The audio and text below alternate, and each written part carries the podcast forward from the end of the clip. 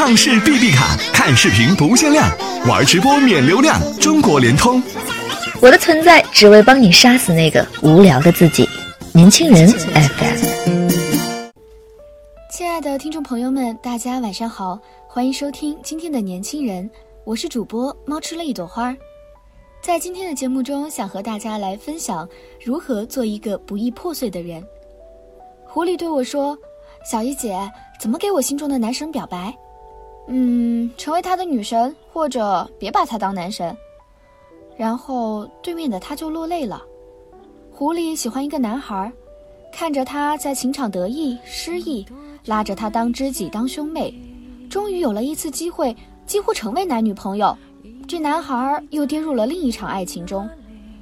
狐狸相亲了很多次，他信誓旦旦地说：“等再相亲剩下的十个男孩后，若有成功的，一定带着来见我。”我还在等有一天狐狸会带着他满意的男孩来见我，可我又觉得很遗憾。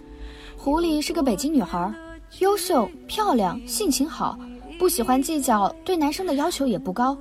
真的要通过相亲市场一次次被人如此的挑选吗？我挺佩服不停相亲的女孩，见了一个又一个，简短的交谈和比较之后，真的会了解一个人吗？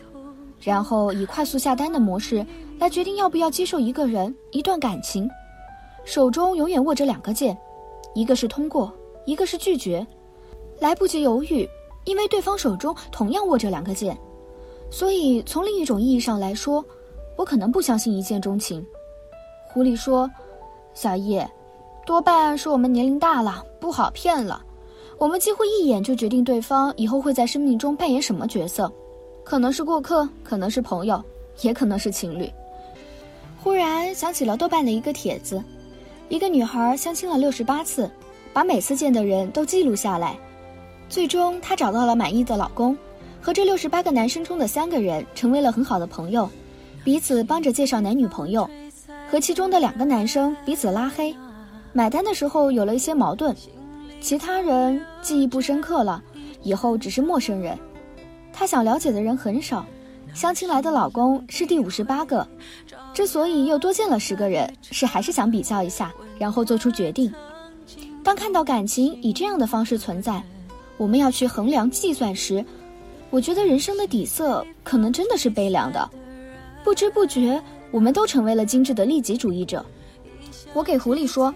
你不要去相亲了，你要等，等那个最合适你的人出现。狐狸却说：“小易姐，我不能等了，因为我喜欢的男生他打碎了我的爱情世界，我的心不完整了。我不相信还有美好的事物，所以我要马不停蹄的去遇见他。我每天都很忧伤，很害怕失去。我不快乐，我要寻找快乐。原来，当一个人的世界被打碎时，才是可怕的。”当一个人把快乐建立在别人的身上时，多半也会失望而归。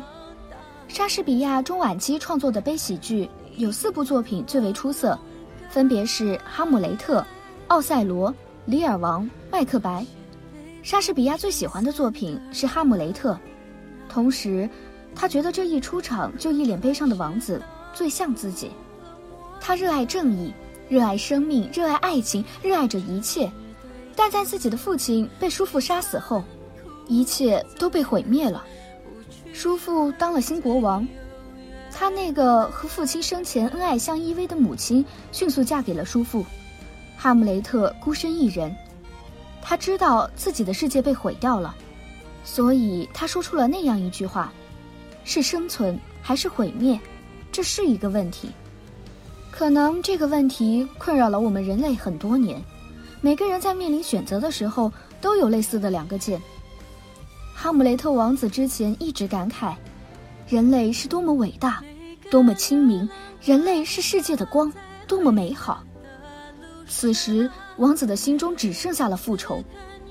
无疑，他选择了毁灭。当别人的人生都是在做加法时，他却一点一点地交出自己的所有。先是对母亲的爱和信任，后是自己深爱的姑娘。又是他如臂膀般的朋友，最后是他的生命。可以预见，这注定是一个悲剧，因为有人毁灭了他的世界，他的价值观，他的人生观，他的生活，他像一个莽撞的年轻人一样要去复仇，要去杀戮，要去寻找新的快乐。为此，他赔上了所有，而终于杀掉了该死的人，却也牵连了几个无辜的人。遗憾的是，这几个无辜的人都是他生命中最重要的角色，缺一不可。这不是我想要的，我不过是想惩罚一个贪婪的人，可我居然也是一个贪婪的人。忧伤的王子喃喃自语，虽然他的举动被世人歌唱，每个提起哈姆雷特王子的人都会说，那是一个多么善良、正义感的王子，是他让我们的城市清净，他给予了我们这个城市生命。可谁又能懂哈姆雷特骨子里的清高与悲伤？是谁安抚过他被残忍世界打碎的心？没有人。世人看到的只是表象，因为真相已经不再重要。王子已经在百感交集的情绪中死去了。那一刻，我似乎读懂了莎士比亚。世人眼中的你，与你眼中的你，世人眼中的世界与你眼中的世界，是截然不同的，是不可言喻的。我感受到的。只是一个脆弱的年轻人，为打碎的世界交付所有悲凉的。